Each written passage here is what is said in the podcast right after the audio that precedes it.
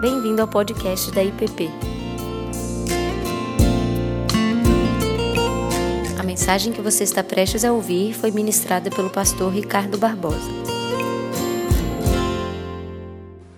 Mês de férias, com muitas famílias viajando, nós iniciamos há dois domingos atrás uma série de meditações sobre a, a jornada de Abraão e Sara. Fé, identidade e missão. Olhar para a história desse casal, para a história dessa família, é olhar para a história de todos nós. Não é sem razão que Abraão é chamado do pai da fé. Como eu tenho dito, a exceção de Jesus Cristo, é claro, Abraão e Sara são figuras centrais em toda a narrativa bíblica. Entender a vida deles, o chamado deles, lança luz sobre o chamado de cada um de nós. Aquilo que aconteceu com Abraão é o que foi cumprido, realizado em Jesus Cristo. A missão que Deus deu a Abraão é a missão que Jesus cumpriu e realizou. E segue sendo a missão de todo o povo de Deus, a minha missão, a sua missão, a missão da minha família, da sua família. E como eu tenho dito aqui nesses três domingos, e vocês vão me ver repetindo isso nos próximos domingos, a jornada de fé de todos nós, como a de Abraão e Sara, começa com um chamado. Chamado não é exclusividade de uma ou de outra pessoa especial, não. Deus chama Abraão para sair, para deixar, para ir e para abençoar. Jesus chama os seus discípulos para segui-lo e para proclamar o Evangelho e as boas novas, fazer discípulos de todas as nações, abençoando todas as famílias da terra. Nós também, você e eu, passamos e vivemos a mesma experiência. Um dia, de alguma forma, Jesus também chamou a você e chamou a mim para segui-lo, para aprender com ele, andar com ele, fazer como ele fez, seguir fazendo o que ele fez e tem feito. E esse é o ponto de partida para a jornada de fé de todos nós. Esse é o ponto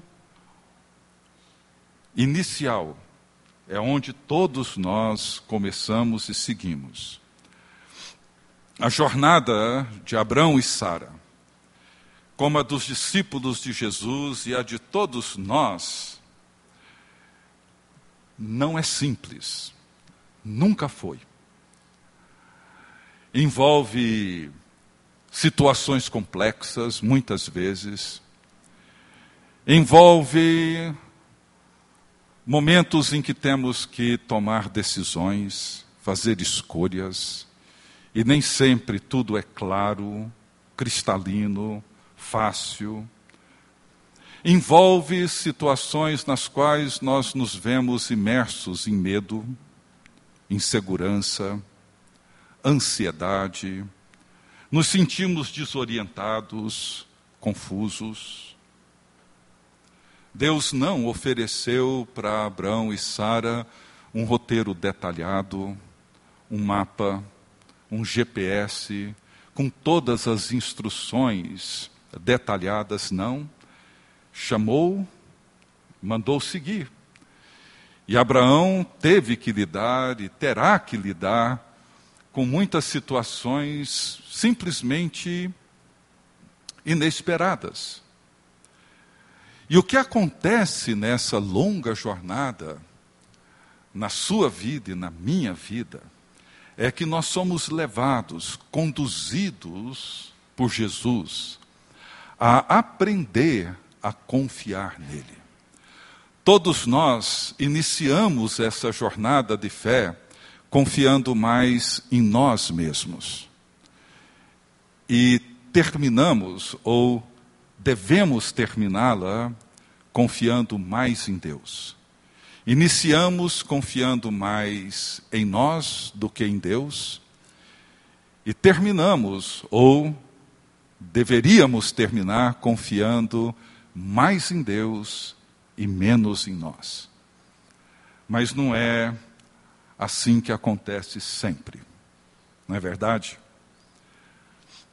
Muitas vezes, muitos terminam a sua jornada de fé mais cínicos em relação a Deus, desconfiados em relação a si mesmos, confusos, terminam mais depressivos, menos exultantes. Nem sempre acontece nessa jornada aquilo que supostamente deveria acontecer por uma razão simples. Nós muitas vezes ignoramos os sinais, ignoramos as circunstâncias, ignoramos os momentos e, sobretudo, ignoramos Deus e a palavra de Deus, ou nem sequer a compreendemos. Para a nossa meditação de hoje, eu queria convidá-los a abrirem suas Bíblias em Gênesis capítulo 15. Gênesis capítulo 15. E eu vou ler dos versos 1 ao 6. E eu convidaria aqueles que puderem colocarem-se de pé para a leitura da palavra do Senhor. Gênesis 15, versos 1 a 6. Depois destes acontecimentos, veio a palavra do Senhor a Abrão numa visão e disse: Não temas, Abrão, eu sou o teu escudo e teu galardão será sobremodo grande. Respondeu Abrão: Senhor Deus, que me haverás de dar se continuo sem filhos? E o herdeiro da minha casa é o Damasceno Eliezer? Disse mais Abrão: A mim não me concedeste descendência, e um servo nascido na minha casa será meu herdeiro. A isto respondeu logo o Senhor, dizendo: Não será este o teu herdeiro, mas aquele que será gerado de ti será o teu herdeiro. Então conduziu até fora e disse: Olha para os céus e conta as estrelas, se é que o podes. E lhe disse: Será assim a tua posteridade. Ele creu no Senhor, e isso lhe foi imputado para a justiça. Pai querido, te agradecemos pela tua palavra e por ter inspirado o autor de Gênesis a registrar essa história tão preciosa e tão importante para todos nós. Que o Senhor não só nos ajudes a compreender a tua palavra, mas entender e viver o mundo para dentro do qual ela nos convida. É o que te pedimos em nome de Jesus. Amém. Podem assentar.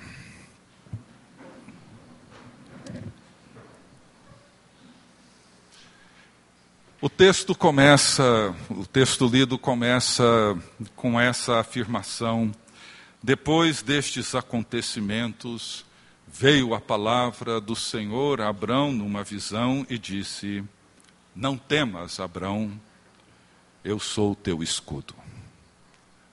Não temas, Abrão, eu sou o teu escudo.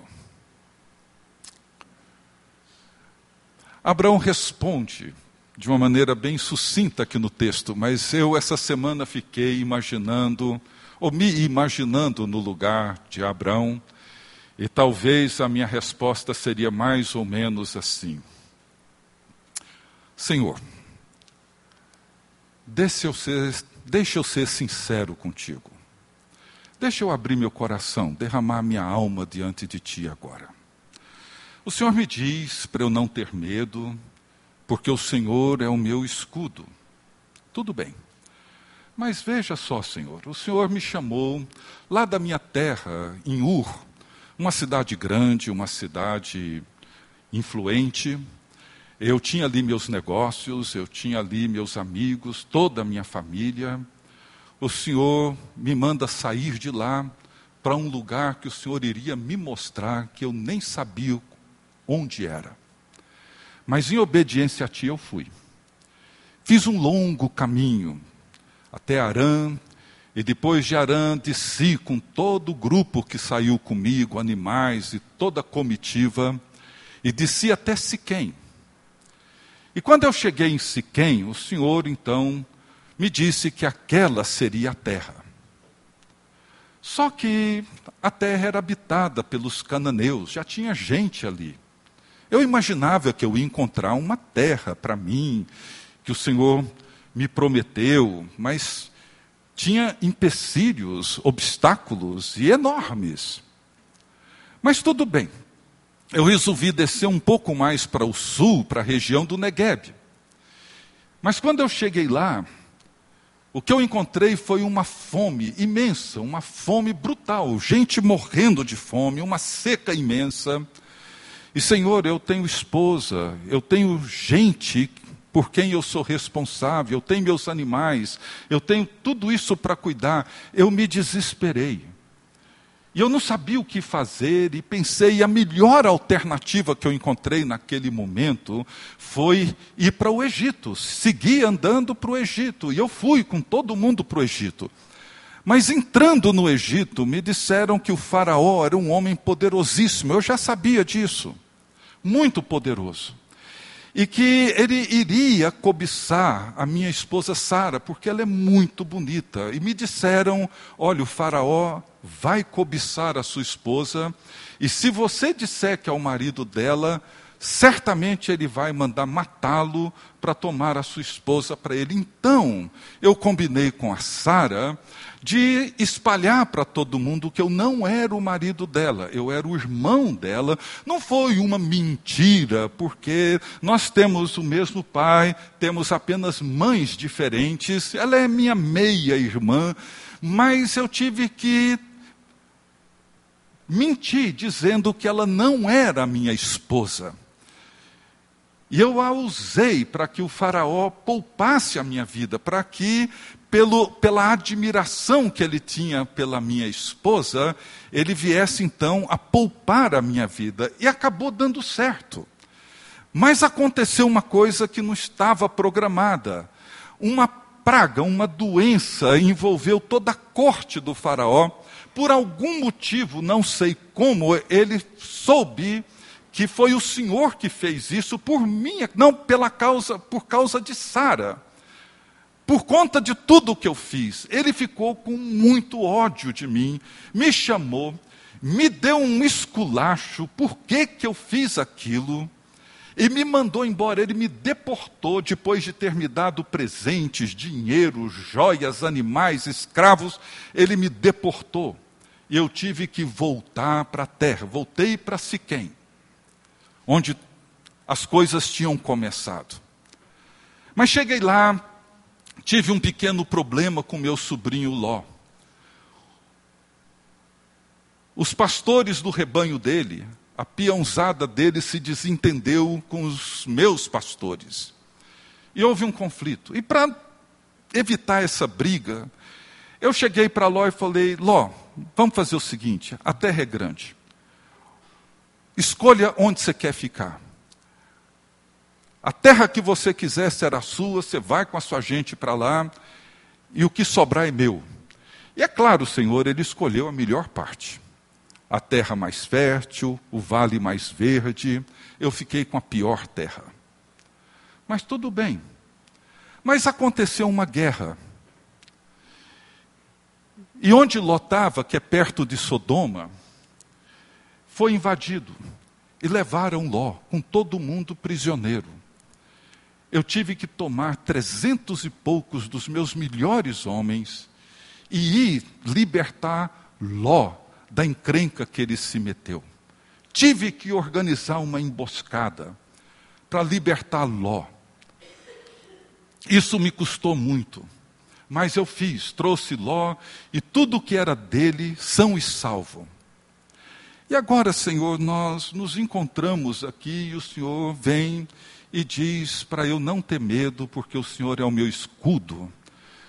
Dá para explicar melhor o que, que significa ser meu escudo? Porque desde que o Senhor me chamou até hoje, nada deu certo na minha vida. Tudo deu errado. Dá para o Senhor explicar, talvez desenhar, o que, que significa ser o meu escudo? Eu imagino que a conversa de Abraão seria mais ou menos uma conversa assim. Se fosse comigo, eu acho que seria isso. E como eu digo, a jornada da fé, ela nunca é simples. Eu conheço e certamente vocês conhecem inúmeros crentes frustrados com Deus, revoltados com igreja, angustiados, amargurados em virtude dos seus inúmeros problemas.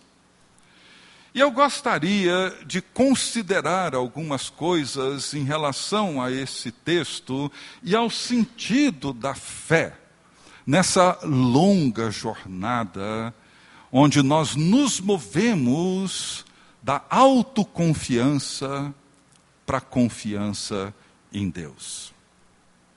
Em primeiro lugar, é muito importante nós reconhecermos que é necessário, é fundamental nós sermos honestos e sermos realistas diante de Deus, para conosco mesmo, em relação à nossa jornada de fé, pessoal, familiar, comunitária. É muito importante levar em conta todos os fatos, olhar honestamente e realisticamente para todas as circunstâncias, enfrentá-los honestamente diante de Deus e para conosco mesmo. A negação da realidade, a desonestidade emocional, espiritual que muitas vezes abraçamos, ela nos leva a viver uma fé infantilizada, não bíblica, e que tem um potencial enorme de nos conduzir, no final de tudo, a um cinismo que é fatal. Muitos procuram na experiência da fé um tipo de segurança, um tipo de blindagem contra problemas, contra as dificuldades que surgem ao longo da vida, na nossa trajetória. Mas não foi isso que Abraão encontrou. Abraão não encontrou essa blindagem. Ele não encontrou porque Deus o chamou e porque Deus fez promessas extraordinárias a ele.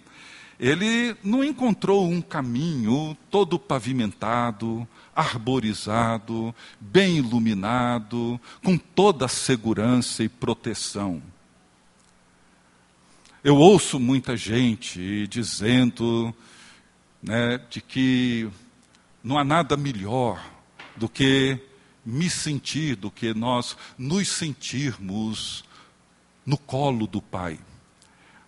Eu acho bonita a expressão. Realmente eu acho ela bonita. Mas convenhamos, não é isso que acontece. Pelo menos não é o que acontece sempre.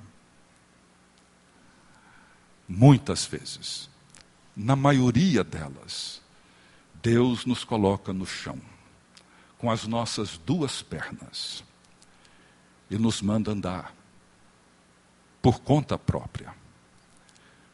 Porque se queremos crescer, se queremos amadurecer, se queremos encontrar essa confiança, ou como Miranda disse hoje de manhã, essa liberdade em Cristo, nós temos que lidar com essa realidade, às vezes dura, dolorosa, algumas vezes sofrida, no longo processo de amadurecimento. Essa segurança, Abraão certamente não se viu no colo do pai.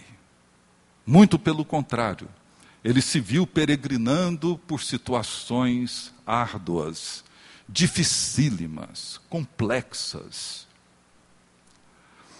Muitas vezes nós cultivamos uma ideia infantil, confusa, da natureza do amor de Deus. Algo que torna tudo lindo, maravilhoso, perfeito. O Deus que me abraça, me acolhe, o Deus que me aceita como eu sou. E muitas vezes, essa ideia, e eu já ouvi tantas vezes, de se sentir um queridinho, uma queridinha de Jesus, infantiliza a fé. E nos impede de seguir em direção ao amadurecimento. É verdade, sim, que Deus nos ama. É verdade, sim, que Deus nos aceita e nos transforma. Mas o processo que envolve essa transformação, ele não é simples, ele é complexo. Muitas vezes achamos que ter fé viva, real, requer de nós essa habilidade de resolver os problemas. Uma fé verdadeira e real, ela se mostra, ela se revela na imaginação de muitos, numa cura, num milagre, em alguma coisa sobrenatural, inesperada. Sim, essas coisas acontecem e veremos que elas aconteceram na vida de Abraão, mas não é sempre.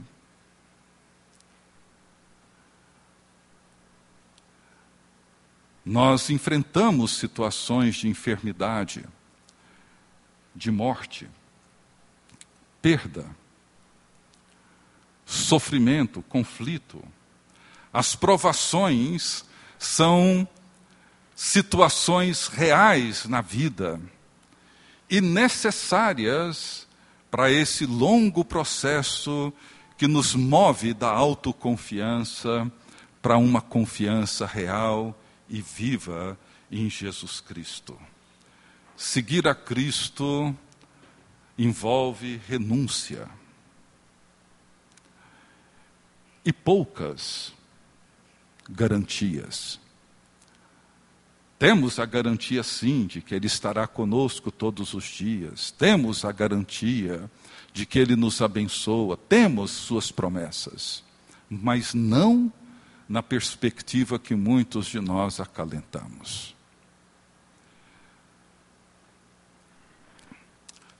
E mais, essa jornada da fé, ela requer de nós paciência e espera. Eu comentei isso no domingo passado e vou insistir nisso. Entre o chamado de Abraão, com a promessa de que ele seria pai, de uma numerosa família. Até o momento em que Sara ficou grávida e nasceu Isaac, passaram-se 25 anos. Vou repetir: 25 anos. Deus prometeu: você vai ser pai de uma numerosa família. E repetiu isso. Três vezes até o capítulo 15. E Abraão diz: Mas Senhor, o Senhor diz que eu vou ser pai de uma descendência numerosa, mas veja, nem Ló está mais aqui comigo, que era o meu único parente. Eu tenho aqui o Eliezer, que é um servo, uma pessoa que vive aqui na minha casa, um damasceno. Ele vai ser o meu herdeiro, não tem ninguém. E ele teve que esperar longos 25 anos para o cumprimento da promessa de Deus. Entre o momento em que Davi foi escolhido e ungido rei, até o momento em que ele assumiu de fato o trono, foram mais de dez anos, algo em torno de doze anos.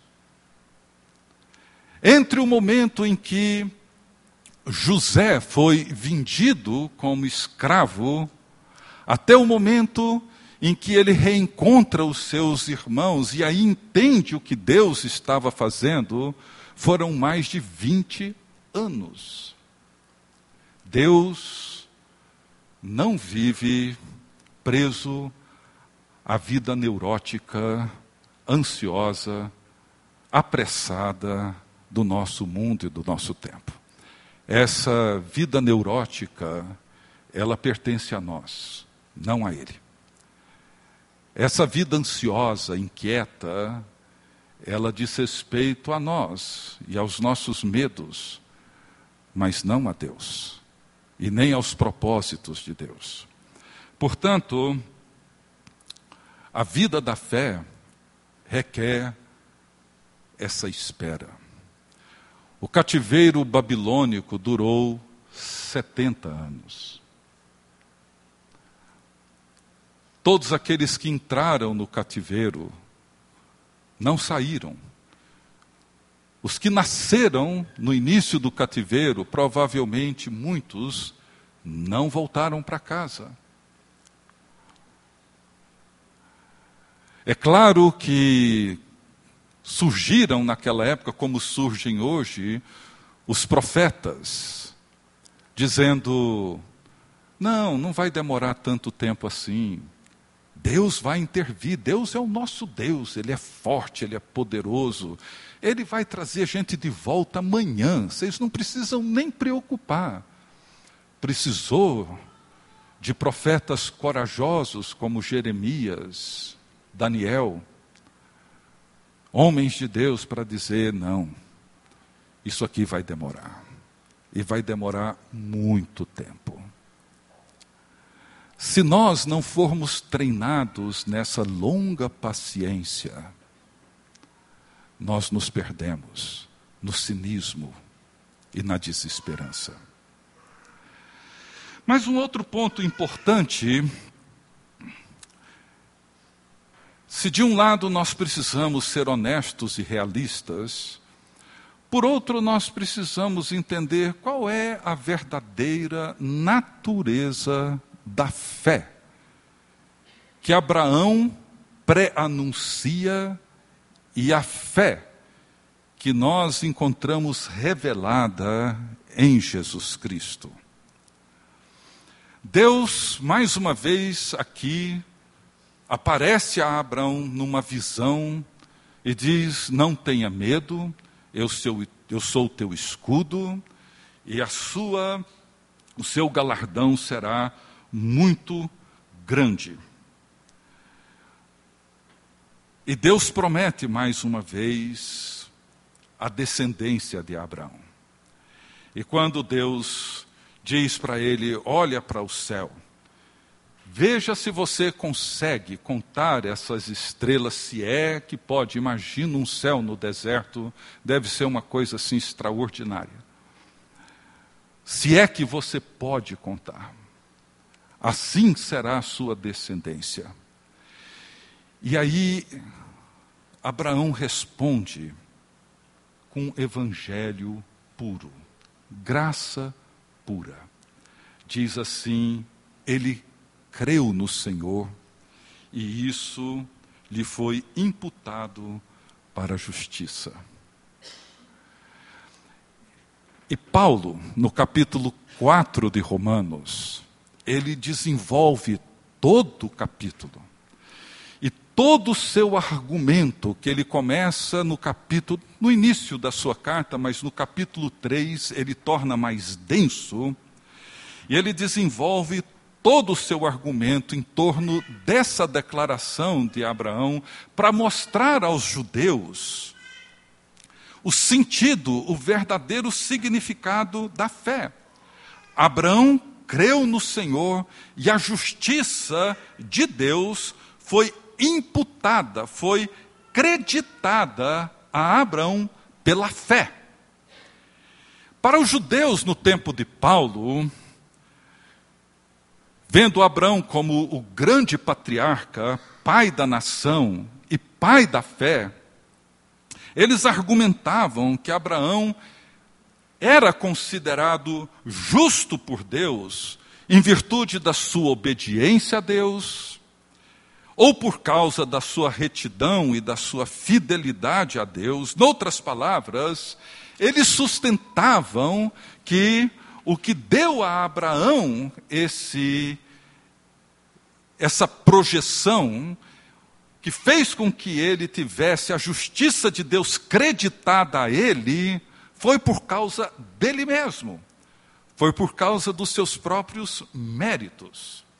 E a palavra que Paulo usa em Romanos 4 é essa: creditar. Essa é a palavra que o reverendo John Stott, no seu comentário ao Romanos, usa.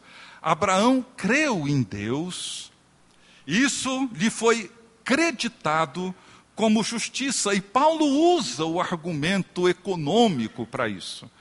Ele diz que um trabalhador, quando no final do mês recebe o seu salário, ou seja, quando esse salário é creditado na sua conta, aquilo não é favor, aquilo é um direito que todo trabalhador tem quando o salário é creditado na sua conta como pagamento pelo trabalho realizado por ele. E Paulo diz que para quem não trabalhou e, portanto, não tem o menor direito ao pagamento, mas depositou a sua confiança em Deus, que justifica o pecador, e diz que a sua fé lhe é creditada como justiça. E o argumento de Paulo é para dizer que a salvação, a redenção, a justificação, ela nos é concedida livremente pela graça de Deus.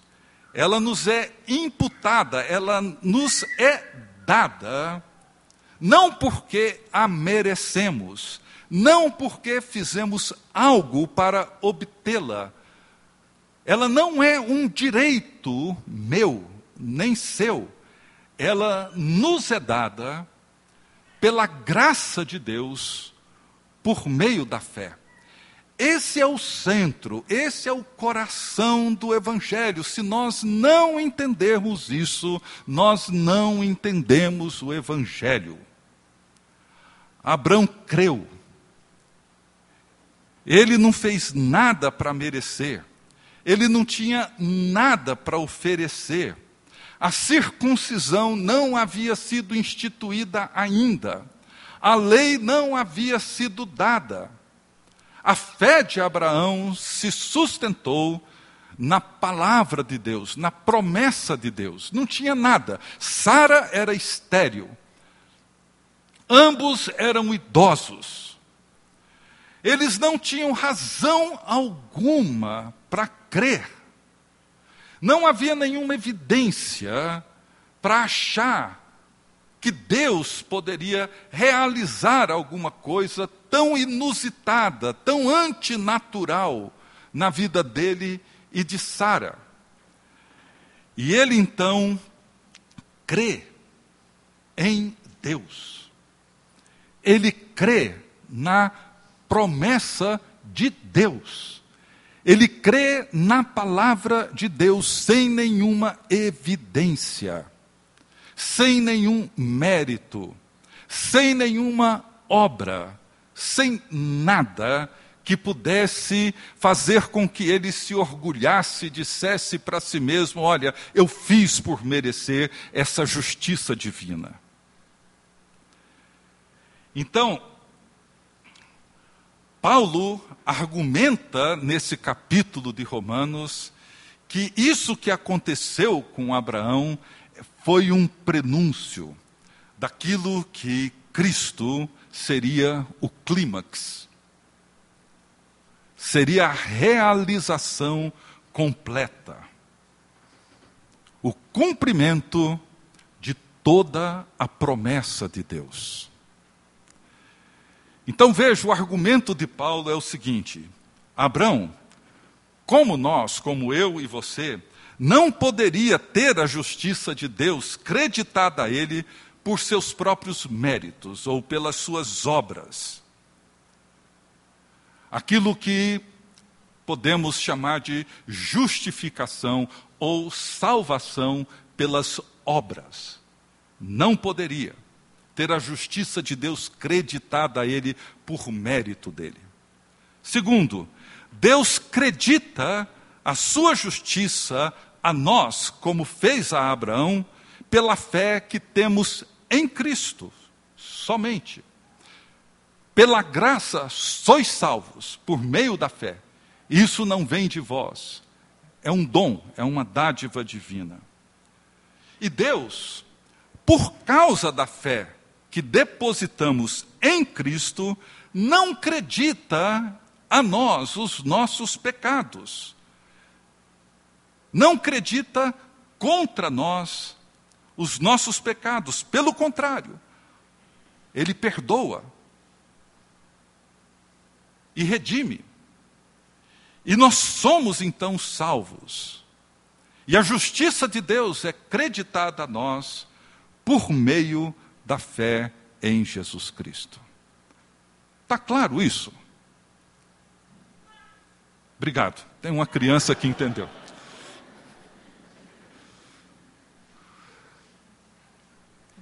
É isso. Eu queria terminar com essa pergunta. É uma pergunta bem pessoal, simples. Em que que você crê? Onde a sua fé se sustenta? Em Romanos 4, Abraão usa a esperança do título de hoje, Esperando contra a Esperança. Eu gosto disso. Esperando contra a esperança. Essa foi a atitude de Abraão. Esperou sem nenhuma evidência. Onde é que se sustenta a sua fé? Há uma pergunta que a gente fazia quando era jovenzinho, adolescente, na evangelização da escola, no trabalho de mocidade para Cristo. Uma pergunta aparentemente assim, até ingênua, mas ela é muito significativa, muito importante. Para mim era e continua sendo. A pergunta era a seguinte: se você morresse hoje, e chegasse até o portão da Cidade Santa, e ali você encontrasse Jesus no portão, e ele então te perguntaria: por que razão eu deveria deixar você entrar na minha cidade e gozar toda a eternidade comigo? Qual seria a sua resposta? Se Jesus hoje te perguntar, por quê? Que eu devo deixar você entrar e gozar toda a eternidade comigo, qual seria a sua resposta? Talvez você poderia dizer: bem, Senhor, eu sempre fui uma pessoa correta, eu sempre agi certo, eu sempre fui honesto no meu trabalho, nos meus negócios, mérito seu. Não, Senhor, Olha, eu sempre respeitei as pessoas, respeitei as crenças, respeitei o direito de cada um viver do jeito que quer. Eu nunca fui ofensivo com ninguém, eu sempre fui uma pessoa muito respeitosa. Mérito seu. Olha, Senhor, eu cuidei do meio ambiente, eu fiz tudo direitinho, todos os dias, poupei a água, fiz a coleta correta do lixo, tudo para preservar o mundo que o Senhor criou, mérito seu. Eu fui à igreja, eu frequentei a igreja, eu até me preparei para ser um líder, um pastor, um missionário e procurei te servir nos lugares mais inóspitos. mérito seu, qual seria a sua resposta? Qual seria? Paulo, como Abraão, afirmam que existe uma única resposta. Abraão creu no Senhor. Paulo diz que a única resposta possível é crer em Jesus Cristo. E crer que Ele tomou sobre si todo o meu pecado, tomou sobre si todas as minhas dívidas, assumiu sobre si toda a minha iniquidade, toda a minha rebeldia, morreu no meu lugar, satisfez a justiça de Deus. E quando eu creio nele, sem nenhum mérito, sem ter feito nada para me auto-justificar, crendo na Sua palavra e crendo na Sua promessa, eu vivo, hoje e sempre, esperando contra a esperança. Por mim mesmo, eu sei que eu não teria acesso a essa morada eterna.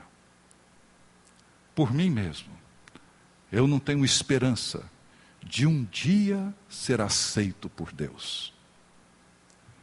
Eu nutro essa esperança pela fé que eu tenho em Jesus Cristo. Eu creio nele. Creio nele. Crê no Senhor Jesus Cristo e será salvo tu e a tua casa. Essa era a única resposta que Paulo deu para o carcereiro de Filipe. Creia. Creia. É só isso. Crê em Jesus Cristo. Esse é o longo caminho. Às vezes precisamos uma vida inteira para entender o que, que significa. Creu no Senhor e isso lhe foi creditado para a justiça. Deus bendito, nós te agradecemos por essa experiência, por essa resposta tão transformadora. Essa resposta que é tua, vem de ti, não é nossa, não foi de Abraão. A minha resposta nunca foi minha, é tua. É o Senhor quem dá. Ajuda-nos a crer em Ti, a crer na Tua obra redentora, naquilo que foi feito na cruz de uma vez por todas e abençoa-nos. Que sejamos teus, não por nós mesmos, não por nenhum mérito nosso, mas pela tua graça somente. É o que pedimos em nome de Jesus. Amém. Você acabou de ouvir o podcast da IPP. Para saber mais, acesse nossa página em www.ippdf.com.br.